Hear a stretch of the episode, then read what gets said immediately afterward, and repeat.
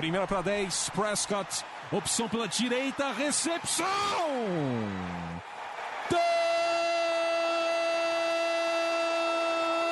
Touchdown!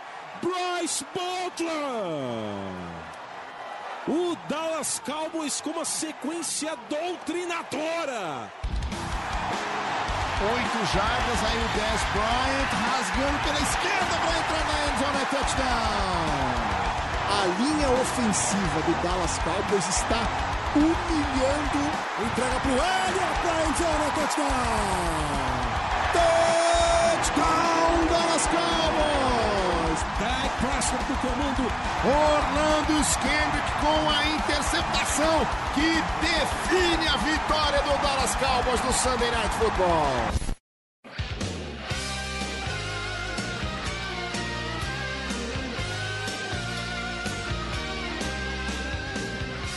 Ah, bom dia, boa tarde, boa noite. Qual é, galera? Dia triste pra caramba hoje. Hoje. Hoje, quinta-feira. Jason Witten é, se aposentou. É... é difícil falar, né, Léo? Tipo, a gente tava conversando agora há pouco ali no grupo. Porra, a gente acabou de assistir a coletiva. É. É pô, choramos pra cacete. É, é eu, o, o, que ele falava achei até injusto, né? A questão dele nunca ter ganho um Super Bowl e tudo que ele fez. Ele fala que, que, a, que a recompensa dele é a jornada toda, o que. Não sei. É, Gabriel Platt, Leonardo São Jorge, boa noite aí. Boa noite, bom dia, boa tarde, né? Você, você fala boa noite que a gente tá gravando à noite, mas o pessoal pode. É, é Bom dia aí, boa tarde, boa noite, então. Geral. É, mas eu tava acompanhando a entrevista ao vivo de tarde e. Pô, você já fica emocionado quando o Jason Witten chega, né, no, no The Star e, e o pessoal já fica em fila pra, pra parabenizar ele, pra aplaudir e tudo mais. Ele vai, cumprimenta um a um, desde o funcionário do clube a todos os jogadores. Aí ele vai Aí já começa com aquele vídeo, né? A coletiva já, fala, já começa com aquele vídeo de. falando da carreira dele e tudo mais. Aí o Jason Witten vai falando de todos os jogadores que marcaram a carreira dele. Aí o, o Jerry Jones, aí, porra. Mas um momento que me quebrou assim foi quando ele falou do Tony Romo, que aí acho que mexeu, me abalou assim, cara. Pô, aí, aí mexeu comigo assim. Aí é brincadeira. E aí, beleza? Tudo certo com vocês? Não. Não? Então, eu também não tô bem, não. É... Cara, essa questão aí do, do Witten, assisti agora há pouco também, eu chorei igual uma criança. Também a, a hora do, do Tony Romo pra mim foi muito complicado, porque você fica na expectativa dele falar do Romo, porque ele cita os jogadores que vieram antes dele, os que passaram a maior parte da carreira com ele, os que jogaram os últimos anos com ele, e ele não fala do Romo, né? E aí você fica, putz, será que ele não vai falar do Romo? Lógico que ele iria, mas ele vai lá e depois tem um trecho específico para falar do Romo. E, e assim, eu sei que a gente vai falar muito mais ainda, mas o que. O que. Uma das coisas também que me emocionou muito foi o, Garrett falando dele. E, porra, o Garrett não conseguia se conter. É, o Jerry Jones até chorou, mas ele conseguiu se conter um pouquinho melhor que o Garrett, mas o Garrett estava soluçando ali do lado do Witten também. E e aquela história dele da, da Wild Option foi, foi algo assim fantástico, porque quando saiu a notícia do Witten, alguém soltou no Twitter perguntando ah, qual que é o teu momento favorito do Witten na carreira dele. E eu não vi aquela jogada dele perdendo o capacete e tudo mais. Mas assim, eu juro que a primeira que me veio na cabeça foi aquela quarta para seis contra Detroit.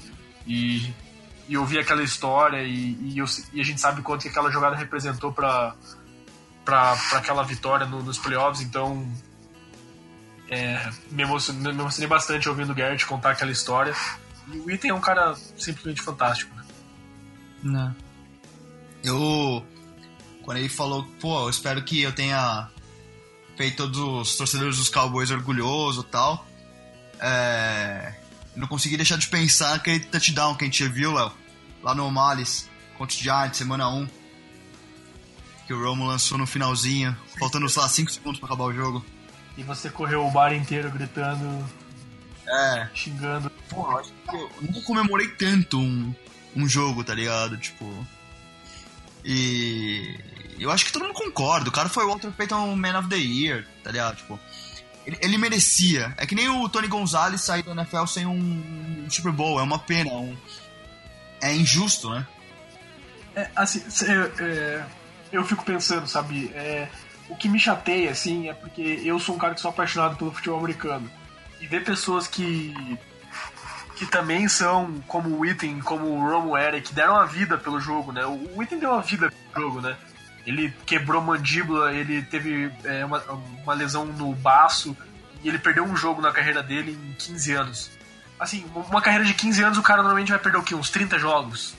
Ele perdeu um. E, e assim, é, eu, eu me emociono vendo que tipo, o cara deu a vida pelo time e tipo, o que tudo que ele queria era ganhar um Super Bowl. E ele foi modelo pra todo mundo, ele é um puta líder, sempre foi. É, e é o que o Garrett falou, você pensa em standard, você pensa o que você quer chegar, você pensa em Jason Witten. E vai ser difícil, eu acho, pro Cowboys não ter esse role model do cara que faz tudo certo. O Witten fazia tudo certo.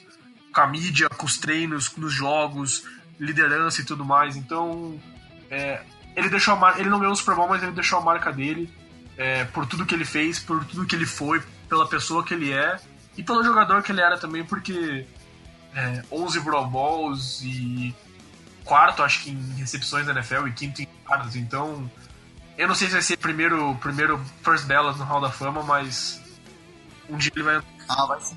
é, eu não sei, o Gonz, tipo, o Gonzalez vai ser first ballot, mas aí você vai estar querendo, se você botar o Witten first, vai ter que botar o Gates no first, vai ter que botar o Gronk no first, tá ligado? Ah, mas são caras que mudaram o jogo, né, cara? Tipo. Não, com certeza. Não acho um problema. É que tem muito poucos talentos no, no Hall da Fama hoje, eu não sei quantos são, são 11, alguma coisa assim. Vou puxar aqui. Mas é uma, acho que é a posição que menos tem jogadores no Hall da Fama, então. Mas enfim, é, isso ele vai entrar uma hora. É, eu, eu, quero, eu, quero ver assim, o que o Cowboys vai fazer pra homenagear ele, o Ware e o Rome. Eu acho que vão meio que entrar no Ring of Honor juntos. Mas assim, o que mais me dói é esses três caras que são três jogadores é, de geração, assim, que mudaram uma geração e. e- Tem oito, Léo. Quantos? Oito. É, então, Dave Costner, Mike Dicta, John Mackey, Ozzy Wilson, Charlie Sanders, Shannon Sharp, Jack Smith e Kellen Winslow. Não, provavelmente vai ter mais uns cinco aí. É. Gonzalez, Gates, Witten, pelo menos o Gronk com certeza já garantiu. Mas ma- mas é isso, são caras que mudaram a geração e são ídolos, tenho certeza de nós três e de todo mundo que tá ouvindo a gente. E o Cowboys conseguiu a proeza de não ganhar um Super Bowl com esses caras. Então, é, infelizmente a gente vai ter que viver o resto das nossas vidas sabendo que Witten, Ware e Romo não ganharam o Super Bowl Dallas. Cara, eu fiquei pensando muito sobre isso, na verdade. Tipo, depois que eu vi a entrevista e tal. E. e eu, eu até entendi o, o, o item se aposentar, porque o Cowboys tá passando por uma transição, tá renovando o time, não tá, tipo, pronto pra ganhar um Super Bowl, não vai ganhar o Super Bowl esse ano, provavelmente. É, eu acho que ainda tá uns dois, três anos, pelo menos, distante de ter um time vencedor de Super Bowl. Não sei o que vocês acham sobre isso. E claramente o, o, o item, o jogo do item caiu muito ano passado. É, em 2016, sou ruim de data, mas 2016 ele bloqueou bem. Então tava tranquilo, mas ano passado ele até bloqueou mal, tipo, não tava mais recebendo, não tinha velocidade.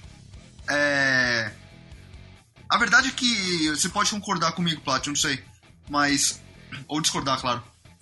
Mas acho que a maior perda do item mesmo vai ser no vestiário, não?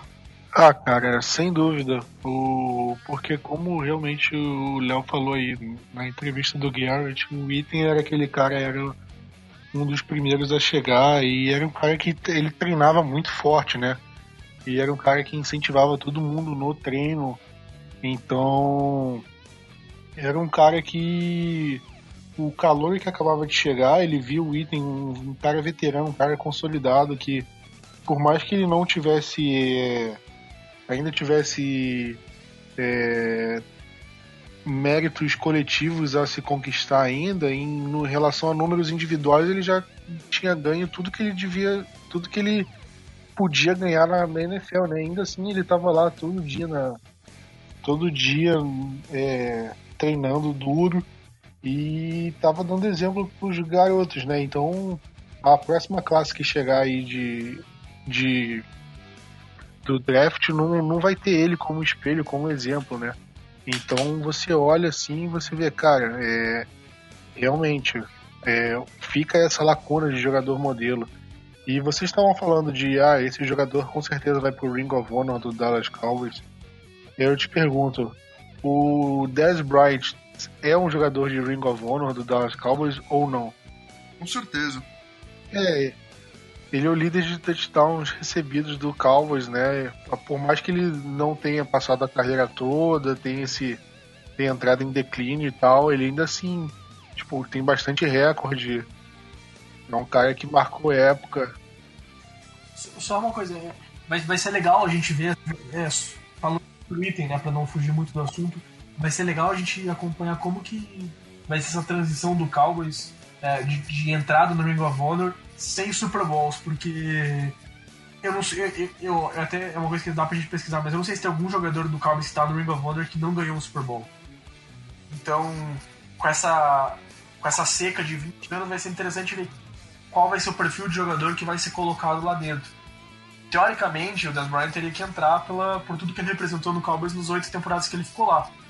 É, talvez não foi um tempo assim tão grande, mas eu acho que o que mais importa é o impacto e não o tempo que, que, que o atleta ficou no, no, time.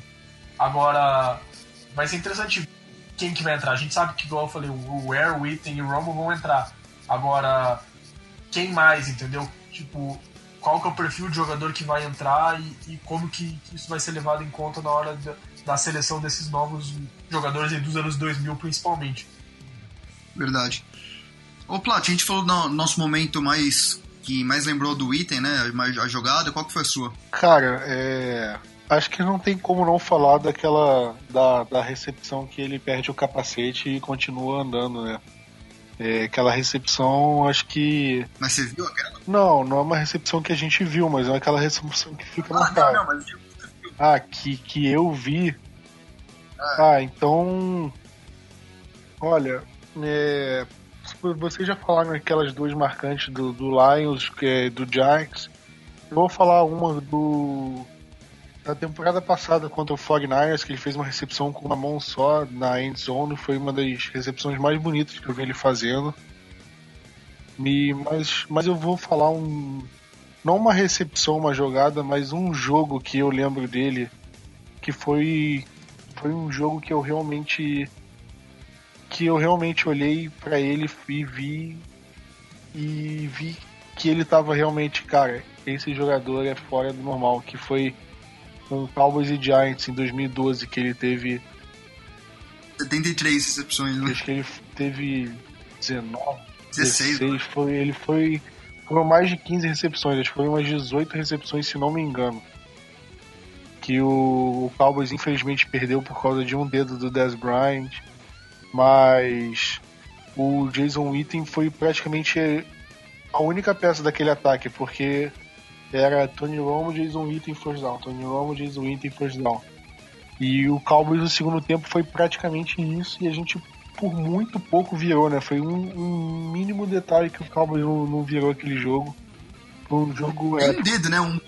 Exatamente, cara. Foi um dedo um lance assim que era para virar um jogo para entrar pra história, porque até então o Cowboys nunca tinha vencido o Giants, né, no, em Dallas. E era aquele jogo épico para ficar pra história e infelizmente não ficou, mas a partida que o Jason Witten fez, felizmente ficou pra história pelo, pelos números individuais que ele mar, marcou. Só pra falar mais uma coisa da entrevista dele, eu achei interessante a parte que ele meio que tenta passar a a bandeira para os jogadores jovens que estão em Dallas agora, né? E jogadores que ele citou, né? Ele citou é, Deck, Zeke, os três da linha ofensiva, é, Sean Lee, Tyrone Crawford e DeMarcus Lawrence. Então, esses teoricamente são os líderes do Cowboys a partir de agora e. E assim, é, é um time muito jovem, se for parar pra ver, porque eu tava pensando, o único jogador mais velho, com mais de 30 anos, é o Sean Lee, Léo. Tirando o, o LP. tirando ele. E o Dan Bailey. Isso, isso que eu ia falar. O único jogador que. Eu, eu acompanho Dallas desde 2009. O único jogador que tá no Cowboys desde antes disso hoje é o Lado Star. Então, é, é um time muito jovem. E, como você falou, eu acho que é um, é um período de transição. Eu acho que o time não vai deixar de, de ser competitivo.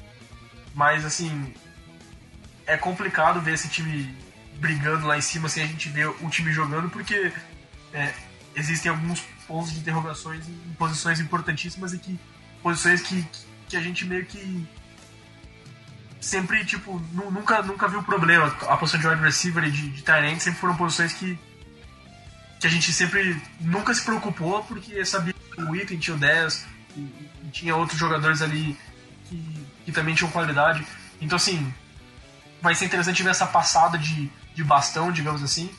E quem que vai assumir essa questão de, de capitania e de liderança do time? É, eu acho que vai ter muita coisa nos ombros do Dak Prescott, é, mas eu acho que, que, esses jogadores que ele citou foi interessante pra gente saber também quem são os maiores líderes do, do time, porque também o Orlando Scandler, que era um cara que era capitão e tudo mais, saiu, saiu do saiu do Cowboys, então é, essa parte de liderança e tudo mais é uma das coisas que a gente vai mais sentir falta do Witten. E, e, querendo ou não, ele ainda jogava num nível bom, não era o nível que, que, ele, que ele queria, o nível que ele jogou há 6, 8 anos atrás, mas ele ainda era útil pro time e com certeza vai ter uma queda de rendimento na posição sem ele. Mas vamos ver o que, que, que, que os jovens aí que a gente tem podem, podem apresentar. Plat, é, o Item agora vai ser o analista principal da ESPN, ele vai ele que vai estar no, na cabine no Monday Night Football, então a gente vai ver ele toda segunda. É, mas você acha que ele pode vir a virar um técnico mais para frente? Olha, se cogitou muito antes do começo da temporada passada que ele virasse o técnico do, do Tennessee, né? O, onde ele passou o futebol americano universitário e tal. E eu não, não duvidaria. Eu acho que o momento é, propício para ele agora é, é, se manter no Monday Night. Ele vai receber um bom salário, acho que 7 milhões por temporada. É um salário de jogador de NFL, né? Ele se aposenta do, da, dos gramados, só que ele continua recebendo um, um salário de jogador.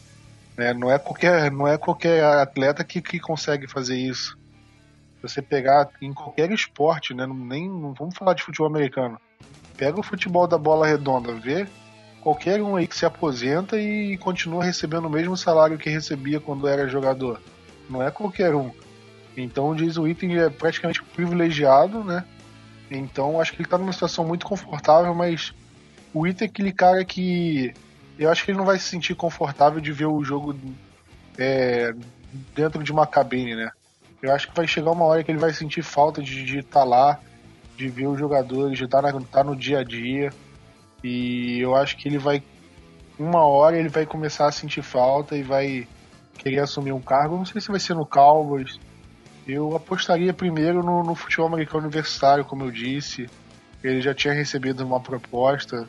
Não sei se foi boato ou não, eu acredito que, que tenha sido pelo menos uma sondagem mas eu acho que a tendência é que até o, o Romo, cara, eu, eu, não duvido que ele que ele tentaria é, seguir esse caminho no futuro. Hoje não que ele tá ele tá bem como comentarista, mas no futuro acho que eu, eu não duvidaria de nenhum dos dois não. É, e você falou, Plot, sobre e o Léo também sobre passar a tocha, né, ir para as novas gerações e talvez até nem, não conseguir ficar na cabine por ser uma coisa meio fechada. Mas a gente tá com novos jogadores aí, né? Teve o draft semana passada. É, a gente draftou o Lee Vander Ask, que é um linebacker de Boys. Boys Posso State. pronunciar o nome dele corretamente, só pra galera. Pode, por favor. é Leighton Vander Ash. É, foi o que eu falei, não foi? Falou Vander Ask? Não. É, é Márcio favor, colocar o replay aí do que eu falei. É, a gente draftou o Lee Ask. O Lee Ask. É, como vocês viram, pronunciei certinho, Léo. Valeu. Fala, fala aí desse cara então, por favor. Assim, já, já há algum tempo eu, eu sabia e todo mundo sabia que o Cowboys tinha muito interesse no, no Van Der Esch como uma possibilidade de primeiro round. O Cowboys demonstrou muito isso. Sabendo da necessidade do time na posição de linebacker também, é, ficou bastante evidente que, que ele era uma, uma, um alvo do, do Cowboys nesse draft. É, analisando a escolha, eu não sou muito fã, porque eu não acho que o Van Der Esch era o 19 melhor jogador desse draft ou que ele valia uma escolha de primeira rodada. Eu considero ele mais um jogador de segunda rodada. É... Assim, é um cara que ainda está em ascensão. Ele jogava 8-man football no, no high school, e daí foi pro college. Só foi titular uma temporada, que eu não vejo como um problema, mas é só para dizer que ele não tem uma experiência vasta, assim, gigantesca. Então é um cara que tem uma habilidade atlética muito grande? É um cara de, de 6'5", 250 pounds, então é um cara muito, muito forte, mas que se movimenta muito bem, tem velocidade e o principal, consegue mudar de direção mesmo, mesmo com todo esse tamanho. É, é, é, é um cara que consegue jogar de sideline to sideline, é, vai bem na, na, marcação contra o passe. Então, assim, é um jogador que, que, que tem bastante, bastante qualidades é, atléticas, físicas, mas, assim, é um cara que, pelo tamanho dele, eu achei que ele é. Não, eu não quero falar a palavra soft, mas é que ele não é um cara muito físico. Você não vê aquela pancada no point of attack, daquele cara que é o Mike Linebacker e vai sair do, dos, dos, bloqueios e, fazer o tackle para perder jardas e vai, pelo menos, é, ter aquele, aquela, aquela, aquela, colisão com o fullback, sei lá, e, e não abrir nenhum espaço na linha ofensiva e, e que vai para uma blitz e tudo mais. A, a blitz dele também é um, um ponto fraco.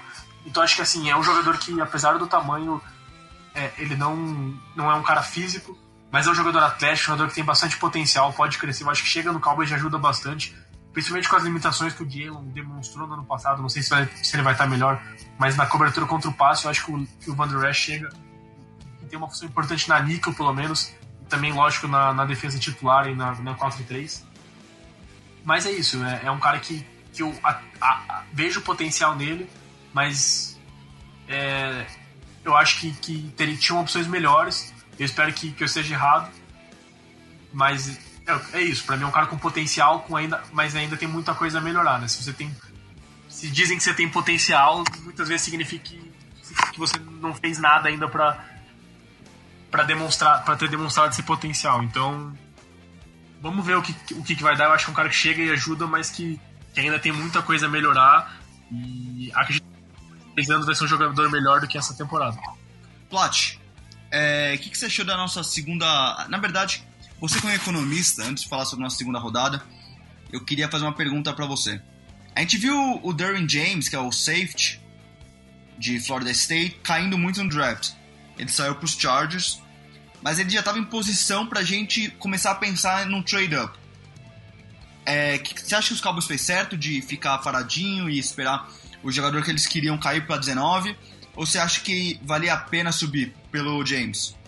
Cara, é, pelo pelo que o próprio Cowboys falou, né, o Stephen Jones, o Jason Garrett, ele nunca tinha nunca passou pela cabeça deles subir pelo Darren James.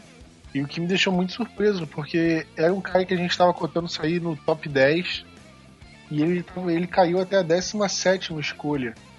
E eu tava, eu tava comentando o draft no Twitter do Blue Star e eu tava desesperado, tipo, pelo amor de Deus, sobe draft esse filho da puta. Eu tava, tipo, desesperado, porque quando o cara sobra na décima primeira, assim, você tem que dar uma escolha de primeira e segunda rodada, tudo bem. Você não querer dar, dar a primeira e segunda rodada é uma coisa. Mas pra você dar, subir duas posições, naquela situação, se você der a primeira e a quarta rodada, você consegue subir duas posições. E a gente tinha duas escolhas de quarta rodada, não, é, não seria um sacrifício enorme. E a gente garantiria o Darwin James, que era um jogador que ia resolver todos os problemas na nossa secundária. Tudo bem, a gente ainda tem um problema na, na posição de linebacker. Só que tinham bastante linebacker para a gente poder draftar nas rodadas seguintes. A gente poderia solucionar isso nas rodadas seguintes.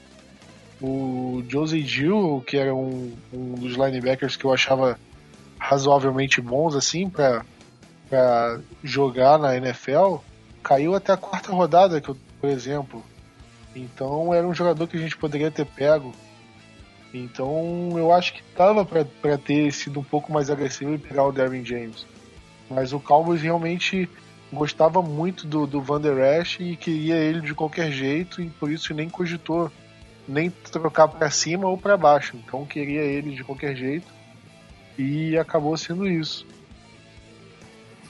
Bom, eu, é, só para falar, eu acho que se o James estivesse disponível na escolha do Cowboys, é, o Cowboys não teria selecionado ele, teria pego o Van Der Esch e eu digo mesmo do Tremaine Edmonds. E na minha visão era o melhor jogador de defesa desse draft. É, mas eu acho que o Cowboys teria passado qualquer jogador ali do, desse, das possibilidades, como passou, por exemplo, o Harold Landry também, que era um cara que o Cowboys tinha demonstrado algum interesse, para pegar o Van Der Esch. É, eu discordo do Plat, eu acho que a posição de linebacker era bem fraca nesse draft, passando da primeira rodada. O, o talento já ia ficar bem, bem abaixo, então era assim, era o primeiro nível era Roquan e Tremaine Edmonds, depois mais abaixo o Russian Evans e Leighton Van Der Esch, e depois o buraco era enorme pro próximo linebacker de qualidade, tanto que o Darius Leonard, que é um cara que no consenso, eu também achava que era mais um cara de terceira rodada, o Colts pegou no segundo round pela falta de qualidade nessa posição. É, é lógico que o Cowboys acabou não selecionando nenhum safety e acabou não vendo valor em pegar nenhum jogador dessa posição. Mas eu acho que a posição de linebacker era com certeza a mais crítica do elenco do Cowboys entrando no draft. Porque a gente só tinha três jogadores, é, quatro jogadores no elenco praticamente, que era o Jalen, o Lee, o Damian Wilson e o Joe Thomas. É, a não ser outros jogadores aí que são mais em um long shots para ficar no elenco. Então, pegar um linebacker era crucial pro time, pra temporada e pro futuro também. O safety nem tanto. Eu acho que a posição de safety a gente tem três safeties no elenco e mais alguns jogadores podem jogar na posição. Então eu não vejo como uma necessidade tão grande, mas é, eu discordo do Plat. Eu acho que a posição de linebacker era bem fraca no draft a partir é, depois do primeiro round. Uh, boa. É, a posição linebacker era, era é discutível isso, se era boa ou não. Mas a gente viu no começo do segundo round muita gente pegando muita, muito guards, né? E que foi uma preocupação, porque com a nossa necessidade de ter um, um left guard, é, a gente viu muitos caras bons saindo logo no comecinho, como o Will Hernandez saiu pro, pro, pros Giants. Mas a gente conseguiu ficar paradinho, a gente conseguiu pegar o Connor Williams, que era um cara que tava no Green Room e que era até cotado para ser no primeiro round, não é, Plot? É, exatamente. Eu eu tava discutindo com o Léo quem poderia é, ser cotado pro Cowboys na, na segunda rodada. E entre o linha ofensivo, a gente estava pensando bastante no James Daniels, de Iowa, que é um cara que jogava de center, de guard. E, e ele chegou a visitar o Cowboys também, só que ele saiu antes, né? Ele saiu. O Cowboys é, selecionou acho que na 18 rodada e o James Daniels saiu pro Chicago Bears foi na 39 rodada, foi na é, sexta, sexta escolha da, da segunda rodada. Só fazer a conta aí. Minha matemática parou um pouquinho. Mas, mas enfim, não deu nem chance pra gente escolher. Então, só que eu não sei se o plano do Cowboys era escolher o Conor Williams, porque saiu o boato que o, que o Cowboys estava disposto a trocar a escolha de segunda rodada pelo Earl Thomas. E e como o Conor Williams sobrou, o Cowboys viu que não valeria a pena da escolha de segunda rodada e pegou o Conor Williams. Mas eu não sei se vi isso como verdade não, achei isso meio esquisito. Mas eu acho que o Cowboys fez uma boa escolha. Acho que o Williams foi uma contratação assim que vai colocar nossa linha ofensiva naquele patamar que a gente viu em 2016, viu em 2014, viu até em 2015, né? Mesmo com os quarterbacks com um nível abaixo, a gente viu que nossos running backs jogando bem, mesmo sem quarterback, né? Então eu acho que foi um foi uma ótima escolha pelo jogador, né? E pela posição que a gente precisava mesmo. Então, é, o, o Conor Williams para mim foi minha escolha favorita desse draft do, do Cowboys simplesmente amei a escolha. Primeiro porque eu achava que o Cowboys precisava de um guard nesse, nesse ano, pegar um guard e é, estabilizar essa linha ofensiva, porque primeiro que a, posição, a linha ofensiva matou o Cowboys no ano passado a partir da lesão do Tyron Smith. Complicou muito, a gente não tinha depth nenhum na linha ofensiva. E segundo, porque eu achava que com as saídas na posição de wide receiver, tight end e tudo mais, a gente precisava muito é, voltar a ter um jogo terrestre dominante até para ajudar o deck. E eu acho que o Conor Williams faz simplesmente isso pra gente. A gente vai ter é, o Conor de, de, left guard assumindo ali a posição que, que o Leary fez muito bem uns anos atrás, mas é, vendo a tape, não tinha visto antes do draft a tape do Conor Williams, mas vendo depois, é um cara muito, muito bom no jogo terrestre, com muita técnica, é, move muito bem os defensores, abre bastante espaço. É, realmente dá para ver que ele vai ser melhor como guard, porque como tackle, os speed rushers ali, eles dão, conseguem fazer meio que a volta nele, porque ele tem o pé um pouquinho lento é, e não consegue fazer essa transição aí no pass block como left tackle. Mas como guard, acho que ele vai ser fantástico.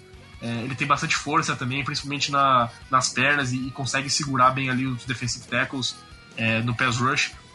Então, para mim, foi uma escolha fantástica. Eu acho que com tendo ele aí de left guard, podendo ter o Fleming como um swing tackle, e até ali o Luna e o Marcus Martin como opções no interior da linha ofensiva, a gente tem um def muito bom, um starting five muito bom. Isso vai ajudar muito a produção do Dak Prescott é, e principalmente também o jogo terrestre a voltar a ser dominante como foi aí 2014, 2016 e tudo mais. Então, Plat, é... e ali no segundo round tinha o Dallas Goddard também, né? Que, o... que os Eagles subiram para 49, porque o Jason Witten tinha acabado de, de falar que poderia se aposentar e eles acharam que os Cowboys iam pegar, o que eu não acho acontecer, porque o Paul Alexander já estava no War Room ali dos Cowboys há mais de 10 minutos, então a escolha sempre foi o Connor Williams. Uh, e logo depois, assim, isso em questão de, de, trocas e tal, no terceiro round, quando a gente chegou no relógio, a gente ligou para Seattle, falando que a gente estava disposto a dar o terceiro round pelo, pelo Earl Thomas, acabou não se concretizando a, a troca, a gente pegou o Mark Gallup. Analise isso para mim, por favor. Não, sobre o Goddard, você tem que falar do, do kicker do Eagles, né, que quis fazer uma graça, mas o pessoal ficou tirando onda, ah, ele sacaneou, ele humilhou o Dallas Cowboys. Nossa, foi bem mal. Porra, mas primeiro, o cara tem aquela voz fininha, ele quis tirar, quis tirar onda, que não sei o que. Ah, não, o Eagles atual campeão, que não sei o que. Mas, porra, peraí. Ele não foi campeão, né? Ele tá tirando onda que o Eagles foi campeão, mas eles. Ele por si só não foi campeão. O Drew Pearson, que sacaneou, foi duas vezes campeão. E cansou de esculhambar o Eagles ao longo da carreira dele. Então, pelo amor de Deus, né? Então o cara tem que, tinha que ter ralado um pouquinho mais pra, ter, pra, pra, pra falar alguma coisa do Cowboys. E ainda. E os caras já falaram, ah, a gente subiu para pegar o sucessor do item antes de vocês, sendo que você não falou, né? O técnico da linha ofensiva já tava na, na War Room do Cowboys há 10 minutos. Então, acho que eles fizeram até um favor, né? Porque talvez o time que tivesse antes na nossa frente pudesse pegar o Conor Williams e eles subiram e garantiram o Conor Williams pra gente. Então, obrigado, Eagles, por ter feito isso. Vocês vão ver agora o que, que o Williams vai ser capaz. E sobre o Gallup, cara, eu achei até a terceira, a escolha de terceira rodada, eu acharia até caro pro Earl Thomas. Eu admito, eu sou um fã do Earl Thomas, queria muito ele em Dallas, mas pelo preço que os jogadores estão sendo trocados na free agency e tal, e pela situação dele, eu acho que um, uma escolha de segundo dia eu acho caro por ele, pela situação dele. E ainda o Seahawks, o Seahawks recusou e a gente pegou o Gallup, que, a meu ver, eu olhava pelos nomes que eu tinha visto de wide receiver, não, não me parecia ser um, um dos melhores. Só que aí eu comecei a ver um, um pouco da, da, da tape dele e me agradou. Os highlights de Twitter. Exatamente. Fala certo. Highlights de Twitter. Eu vi uns dois minutinhos de highlights de Twitter e, e me agradou. E lembrando que ele era o, o, o cara que a, a PFF, o Pro Football Focus, mais amava, né? Tipo, em questão de wide receiver. Ele ficou rankeado em primeiro, tipo, ele era o primeiro cara que mais jogou ano passado no college pro Pro Football Focus. Eu acho que ele foi o, um dos jogadores que mais quebrou tackles e tal. E eu gostei que ele falou na entrevista que ele falou que ele não gosta de body catches, né? Aquela recepção que você faz usando o corpo. Eu acho que foi quase uma indireta por Terrence Williams, né? Porque o Terrence Williams não faz uma recepção só usando a mão, ele tem que usar o corpo, ele tem que botar o corpo na frente da bola para fazer a recepção. Então, eu acho que o Gallup já consegue é, ser titular de wide receiver 2 na semana 1. Tipo, não tô dizendo que ele vai ser, mas se o Terrence Williams não tivesse condições, tipo, de jogo, ele teria a capacidade de, de ser wide receiver 2 sem problema nenhum. Tipo, ele conseguiria, conseguiria fazer a função do Terrence Williams sem maiores problemas. Não?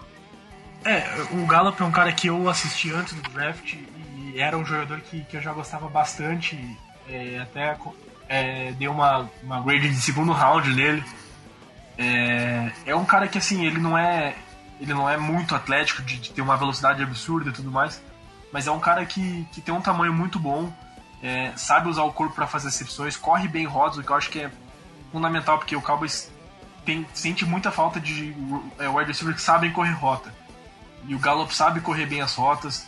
É um cara também que, que consegue fazer aquelas 50-50 catches de subir no segundo andar e receber a bola. Então, é um jogador que me agrada bastante, não é aquele cara que muita velocidade, aquele cara muito atlético e tudo mais, mas é um jogador bastante sólido.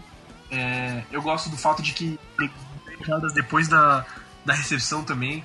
É, ele é bastante físico com a bola nas mãos, até lembra um pouquinho das Bryant nesse sentido. Mas assim, em, em, relação aos wide receivers do draft, a maioria que corre bem, que falam, ah, ele corre, ele ganha jardas depois da recepção, é, é, mais em questão de screens e tudo mais. Eu gosto do Gallup porque ele corre um mainho, mais lento e tudo mais, e aí ele recebe a bola, tem mãos muito boas, e ele consegue escapar daquele primeiro tackle do corner, e a partir daí ele consegue ganhar jardas depois da recepção como eu falei, parecido um pouquinho com o Des Bryant faz. E, e é isso, é um jogador que eu acho bastante interessante. Não me surpreenderia dele, como, como o Plat falou também, ser titular é, ao longo da temporada. É, acho que o Hurns é meio que garantido que vai ser titular, mas aí ele vai brigar com o Terence Williams aí pela segunda vaga. E eu não duvido ao longo da temporada ele ganhar cada vez mais snaps e se tornar um cara importante pro time. É, é um cara que eu gosto bastante, mas é, vamos ver aí qual que vai ser a função dele acredito que, como o Plot falou também, ele pode, pode vir a ser titular em algum ponto da temporada. Pô.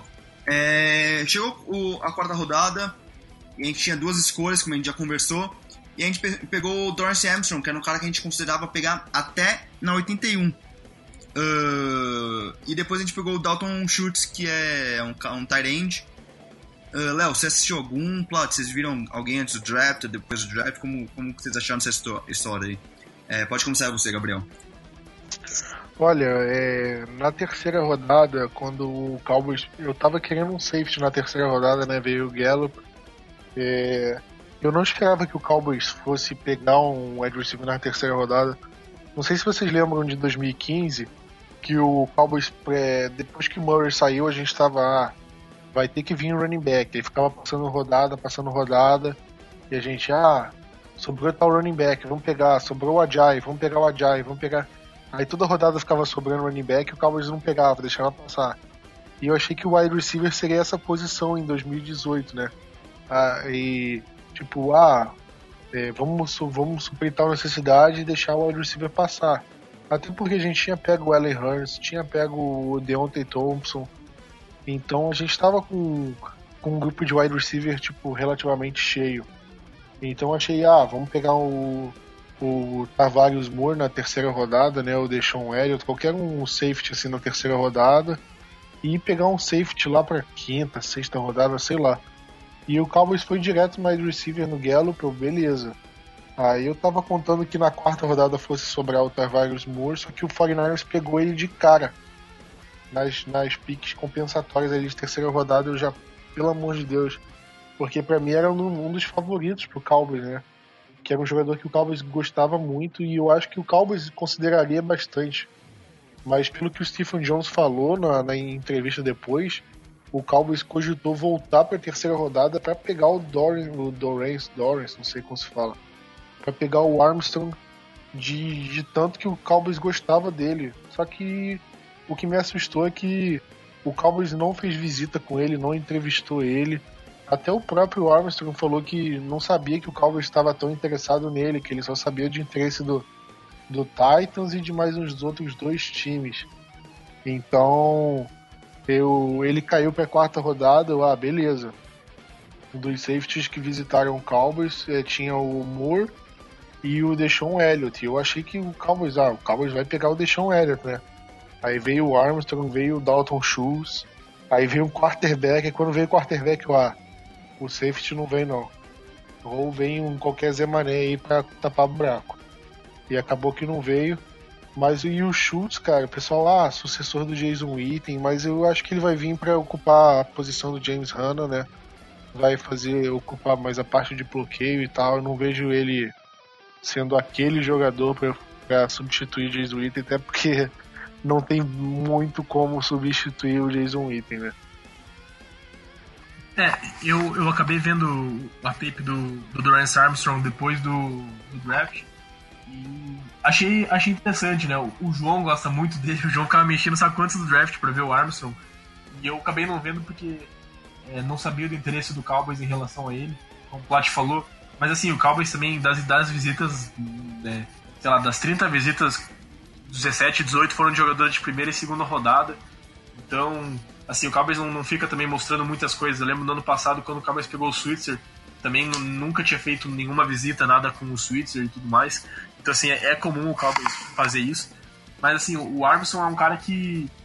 que eu, eu achei a tape dele interessante. É um cara que ainda precisa evoluir bastante, ele tem muita coisa a melhorar. Mas se você for ver, por exemplo, as habilidades é, a, a físicas, atléticas dele, você, você lembra até um pouquinho do DeMarcus Lawrence. Por exemplo, você pegar. Eu, eu não sou muito fã do Combine, mas você pegar as medidas dele, os números dele do Combine e comparar com o Lawrence, foi, foi algo que eu fiz e, é, e, é realmente muito parecido. Mas ele até tem os braços mais longos que mais longos que o Lawrence.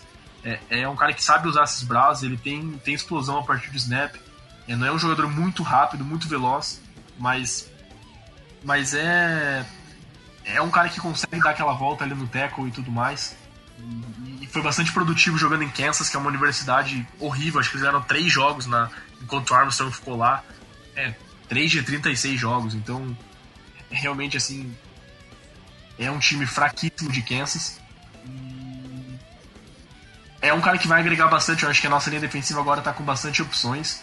E eu gostei de, de a gente é, é, continuar dando opções aí na linha defensiva, junto com Charlton, o Neely, Charles Tepper, agora mais o Armstrong, então a gente tem bastante opções aí, do, citando só os jogadores reservas, lógico mas acho que a gente está bastante deep na linha defensiva e quanto mais jogadores defensivos você tiver, melhor. A gente vê o Eagles é, com 8, 9 jogadores contribuindo e acredito que o Cowboys esse ano possa ter algo parecido. É, em relação ao chute, só para falar rapidinho, eu vi um pouquinho da tape dele, eu vi só dois jogos, mas assim, fiquei bem pouco impressionado, zero de habilidade atlética. Assim, o que me, que me veio na cabeça é que ele não, não traz nada diferente do que a gente tem no Geoff Swain e no Blake Jarring, por exemplo. É, um cara que bloqueia bem, até sabe tem mãos razoáveis, mas sem habilidade atlética, sem aquela habilidade de é, make plays upfield e tudo mais. Então, assim, não vejo ele acrescentando muito, pelo menos como calouro. É, vamos ver o que, que essa posição de Tyrande nos, nos. É, nos espera aí pra 2018, porque eu não tô, sei lá. Rico Gathers, Blake Jarring, Geoff Swain e Dalton Schultz é provavelmente aí o pior quarteto de Tyrants da Tá. Vamos lá, Plot, só você nessa. Mike White, o que você achou dele? Quinta rodada. Olha, é difícil falar porque eu acho que é um quarterback que que provavelmente nunca vai jogar uma, um jogo de temporada regular pelo Dallas Cowboys. Ele só vai jogar se duas coisas acontecerem ou é, se o, ele jogar muito melhor que o Cooper Rush na pré-temporada, ele vira o reserva imediato. E o Dak Prescott for muito mal na temporada regular e perder a vaga, o que eu acho muito improvável. Ou o Dak Prescott se machucar, o que eu também acho improvável, só que menos do que a outra que eu falei. Então, é, eu acho que foi uma escolha assim é, questionável, só que vamos, vamos ver, né? É um jogador que teve dificuldades nos primeiros anos do, do college, porque ele. Eu acho que ele chegou, ele entrou cedo no do high school. Eu acho que ele só teve um ano no, de futebol americano no high school, porque ele queria ser jogador de beisebol. Aí ele, ele acabou sendo mal, aí transferiu, só que a, a universidade que ele jogava tinha uma linha ofensiva podre. Aí tinha uns vídeos dele jogando contra Alabama. Ah, com aquela linha defensiva de Alabama, era tipo. Os caras da, da linha defensiva de Alabama chegavam nele antes do, antes do, do snap chegar nele. Né? Era nesse nível. Então era uma coisa ridícula. Ele nem tinha tempo de jogar. E tinha uns caras de análise de tape que falavam: olha, é, você vê um potencial nele, você vê uma, algumas qualidades, só que a gente não tem muito como analisar porque é, a linha ofensiva dele era muito ruim. Você não sabe se alguns erros eram realmente por conta da linha ofensiva dele ou porque ele realmente tem alguns erros de leitura ou outras coisas então. Então a gente tem que ver que, é, que o Cowboys vai vai conseguir fazer dele. Mas é aquilo, cara. É, passou da quarta rodada, é um, um jogador que vai acrescentar para ser um para ser um bom reserva, um jogador de special teams talvez. Quarterback obviamente não vai ser, mas vai ser aquele jogador para agregar pro, pro time de reservas e é isso que a gente tem que esperar dele. É, vamos lá. Sexta rodada, Chris Covington e Tavon Austin que a gente adquiriu numa troca, Léo, por favor. Não, é, o Chris Covington é um jogador que eu não vi, mas é um cara que, pelo, pelas coisas que a gente leu e viu e tudo mais, é mais um jogador aí de, de special teams. É, o Cowboy já tinha falado da possibilidade de pegar dois linebackers no, no elenco, como eu já citei, o, o, o roster era bem enxuto na, na posição, então é, mais um cara para preencher o elenco, talvez ser o sexto linebacker e jogar no special teams, mais ou menos o que a gente tinha no Mark Zatia, por exemplo, há uns anos atrás, e jogadores desse nível assim. Então vamos ver o que, que ele pode acrescentar, como é que ele vai competir aí é, é nesse elenco. E em relação ao Tavon Walsh, né, foi uma troca a, a, a gente nossa sexta rodada para pegar ele. Eu, eu não estava esperando, é, mas assim, considerando no que o Cowboys vai usar o Tavon Walsh, eu achei interessante. Se o Cowboys souber utilizar ele como um Lucky Whitehead com esteroides, digamos assim, né? É, é, é um cara que, que vai fazer recepções a partir do backfield, pode jogar no slot, aquelas jet sweeps, é, correr com a bola, receber screens, retornar. Então, assim, é um cara que pode fazer muitas coisas. O Stephen Jones citou na press conference depois que, que é um cara que o Cowboys planeja colocar a bola, a bola na mão dele 10, 12 vezes todo jogo. Então, acho que se isso acontecer, ele pode acrescentar. Como o wide receiver no Rams, ele foi um bust, né? Ele não jogou bem, não se adaptou à NFL, jogando. Teve lesões também, mas é, não se adaptou jogando como um outside receiver. E é isso, eu acho que se a gente souber utilizar ele, usar ele como um, um, uma offensive weapon, digamos assim, um cara que vai jogar como running back, como wide receiver, correr rotas é, do backfield, fazer diversas coisas e até retornar também, a gente é, pode tirar proveito dessa troca. Agora, se tentar usar ele só como wide receiver, por exemplo, tradicional, aí eu acho que, que a gente pode ter grandes problemas. Blat, na sétima rodada a gente escolheu um, um running back de Alabama gigantesco, Bo Scarborough. É, comente sobre ele. Você acha que ele vai conseguir ter impacto no time esse ano ou não? Cara, o Bo era aquele. É um running back que lembra muito Derrick Henry. Que foi. É, ganhou o troféu Heisman. É, é o running back titular do, do Tennessee Titans. Só que ele teve uma lesão no último ano e isso é, reduziu a capacidade, é, a habilidade dele, né? E eu acho que ele tem alguma. É, ele tem um pouco menos de ferramentas, né? É, em relação à habilidade técnica e tal. E, e ele vai ter que saber que na NFL ele não vai conseguir ganhar na força do mesmo jeito que ele ganhava no college, né? Porque é, é muito fácil, é, tendo o porte físico dele, ganhar em ganhar na força de, um, de alguns moleques de 18, 19 anos. Outra coisa é você você pegar um linebacker de 28 anos e querer passar por cima, você não vai conseguir. Então ele vai ter que trabalhar muito. Ele ele vai chegar no ele vai chegar na NFL como ele vai chegar no Cowboys, né, como terceiro running back, acho que atrás do Rod Smith e brigar ali pelo posto de reserva imediato. Eu acho que foi uma boa escolha, dado a necessidade do Cowboys, né? O Cowboys não ia com dois running backs só. Eu acho que ficaria um. Eu acho que o Cowboys escolheu bem, né? Vão ser esses três running backs mais o Tavon Austin como fazendo a função que o Lance Dunbar faria. E e eu acho que e o Olawale, né, fazendo a função de fullback que que vai entrar em, sei lá, cinco snaps por jogo. Mas de qualquer forma, acho que acho que foi uma boa escolha, cara. Eu acho que ele tem tudo para para fazer o que o Alfred Morris fazia ou talvez até um pouco mais. Boa. Léo, deixa eu perguntar, nota pro draft, por favor.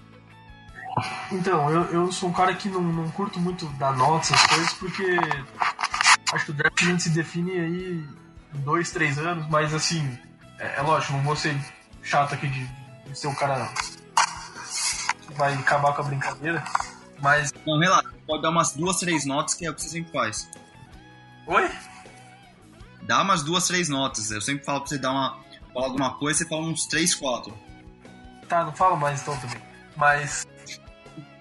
Brincadeira, manda bala. Mas não, mas assim, só pra dar, fazer uma, uma, visão geral rapidinho, eu acho que a gente, nas três primeiras escolhas, draftou três jogadores que vão é, chegar e contribuir, se não como titulares, no, o Williams e o, e o Van Der Esch provavelmente titulares, mas o, o Gallup como uma possibilidade titular, então três caras vão chegar e contribuir bastante já.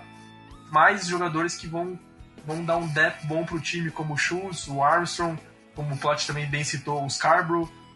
Então, assim, no geral, eu achei que o Cowboys é, meio que seguiu um pouquinho a, questão de, de, melhor jogador disponível, pelo menos na cabeça do Cowboys. Não focou tanto em mídia, que eu achei bastante interessante. E acabou achando valor. Eu gostei também da pick do Mike White. É, a, acho que foi um draft bem bom, assim. Eu diria que, que por exemplo, é, sei lá, se, se, aquelas grades americanas seria algo assim de um A menos, um B mais, alguma coisa assim. É, foi uma coisa que eu um, jogadores que vão contribuir, melhoramos o depth, pegamos posições com necessidade e acho que o Cowboys não vai deixar de olhar para a posição de safety e tight nesses próximos meses aí. É, a partir do dia 12 de maio, qualquer assinatura que o Cowboys fizer de free agents isso não conta mais para a fórmula das picks compensatórias. Então acho que o Cowboys vai esperar essa data, vai esperar os OTAs, os minicamps, para daí olhar, ver o que, tem no free tanto na posição de talento como de safety, para avaliar se contrata alguém, se faz uma troca. Mas nas outras posições acho que o Cowboys está bem tranquilo, linha defensiva e linha ofensiva com bastante, bastante opções, o que é sempre importante. É... E, e, acho que o time conseguiu é, ter, um, ter um draft bom. E, e, sei lá, não, não, vou dizer que o time tá melhor que o ano passado, mas dadas as circunstâncias, tudo que aconteceu na off-season, eu acho que a gente conseguiu reforçar o time bem no draft, já apreciando e também projetando pro futuro. Gabriel? Cara, a gente esqueceu de falar do wide receiver de, de sexta rodada, né? O Cedric Wilson. É, só pra não me alongar muito, é um wide receiver que a gente vai. Que, a gente, que ele vai competir com, acho que com o Noah Brown e o Deontay Thompson pra, pra brigar ali pro wide receiver, pra, pro, pra posição de wide receiver número 4, 5. Mas eu acho que ele tem mais habilidade que o Noah Brown, acho que ele precisa desenvolver menos. Talvez ele. Eu acho que ele tem mais chance de ficar no elenco do que os outros dois. Ainda mais por ser um calor e conseguir ter mais potencial. E faltou falar da, da troca do Switzer, né? Pode falar, pode. Ah, tinha passado a bola para você, mas beleza. É, o Cowboys trocou o Ryan Streeter logo depois do, do Tavon Austin vivo pelo defensive tackle Jihad Ward, que foi uma escolha de segunda rodada em 2016. E, sinceramente, cara, acho que foi uma cagada extrema o Cowboys ter feito isso. Não, pelo amor de Deus, eu não deixei você falar pra você falar isso, Flávio. Quê? Eu não deixei você falar pra falar isso. Por quê? Porra, cagada, velho. A gente tem 80 wide receivers no, no, no coisa, no roster. A gente pega o Tavon Austin, que é um retornador. A gente tem o Beasley. Como que é cagada mandar o, é, trocar o cara por um outro que a gente vai precisar mais? Cara, o Switzer era um... tinha um ano só de contrato, ele tinha quatro anos de contrato base. Cara, ele era um ótimo retornador, tava. Ele. Que ótimo! O que ele fez ano passado? Ele teve dois retornos bons. Cara, era o primeiro ano dele, cara. O Dwayne Harris era um ótimo retornador e teve o primeiro ano fraco também, cara. E ele, ele não teve chance no ataque porque o Beasley tava. Porque o Beasley tava jogando, cara. O Beasley tá em último ano de contrato. O Beasley vai acabar o ano de contrato dele agora, e aí? Quem vai jogar no slot? Era o Switzer. E agora? Agora a gente tem um defensive tackle bust que não joga porra nenhuma, que não, que não vai jogar 10, 15 snaps por jogo porque ele vai ser reserva. Tá, beleza. Então vamos lá, vamos pensar aqui comigo, tá? A gente tá pensando no futuro, vamos pensar nessa temporada. Como que você levaria o, o, o Switcher pro elenco? Cara, eu não teria nem trago o Tavon Austin. Não, não, não, não, não, mas trouxe. Mas trouxe. Pronto. Como que você vai, como que você vai levar o, o, o Switzer pro elenco? Cara, eu não. Eu, eu convidaria o Deontay Thompson, o Noah Brown e mandaria o Cedric Wilson pro squad. Então vamos lá, seria com Allen Hurst, Terence Williams, Gallup, Beasley, Switzer, esses cinco. Sim. Tá, vamos lá. E o Tavon Austin tô contando como running back, tá? Tá, ok. Então você vai levar um cara que não vai entrar em campo, que não joga é, de, de outside, de wide receiver, uh, não vai retornar, não vai jogar special teams. O que você vai fazer com ele? Cara, aí é problema do coordenador ofensivo, não é problema meu. Não, pô, time, cara. Não tem o que fazer com ele, Plot. Tipo, eu também não queria que ele fosse embora, mas não tem o que fazer com ele, velho. São quatro tudo. Só, só pra.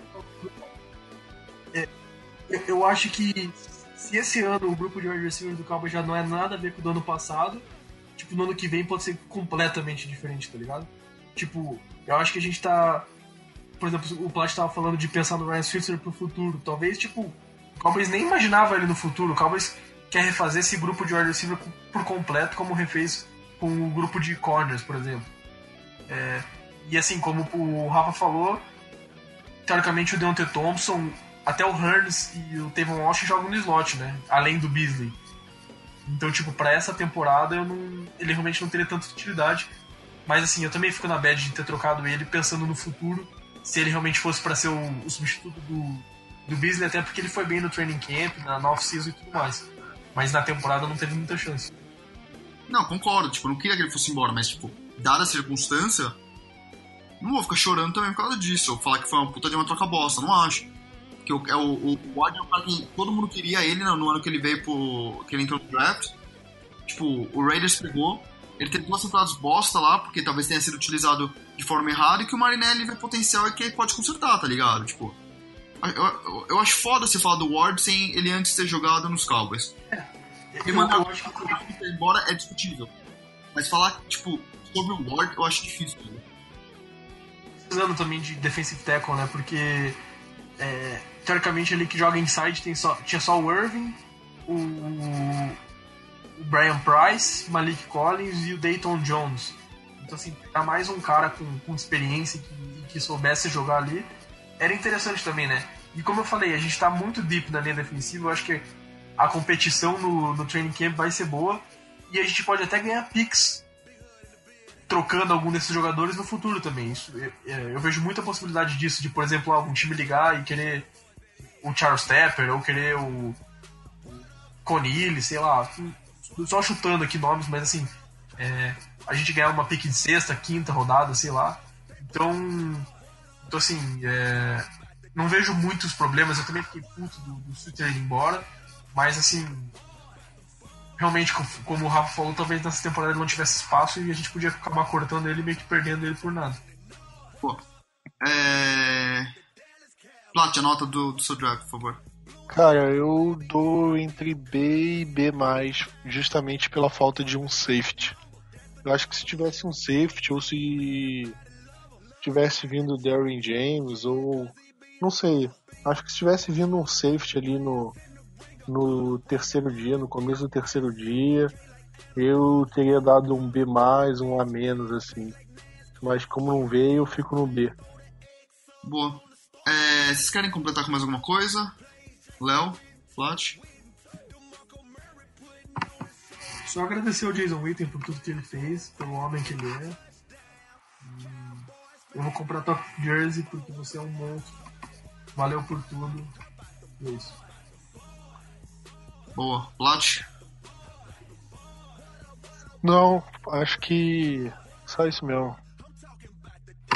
Ah, só deixa. Eu nunca faço promoção das paradas aqui, mas eu tô lançando os textos analisando todas as picks do draft. Então, já lancei a do Vander Ash do Conor Williams e vou tentar lançar ainda essa semana do Gallup, Armstrong e Schultz. Então, se vocês puderem ler e dar uma moral lá, fico agradecido. Valeu, beijo, tchau. Bom, então tá. Até a semana que vem. Abraço. Falou. Valeu. Playmaker, playmaker, Michael Irvin, that's my all-time favorite. Legendary, just like Troy Aikman. Troy Aikman, Emmitt Smith, that's the all-time greatest. Woo! Roger Staubach, that's an icon. Like Deion Sanders was on the punt return. Name a franchise with no living legends. Living legends. R.I.P. to Tom Landry up in heaven.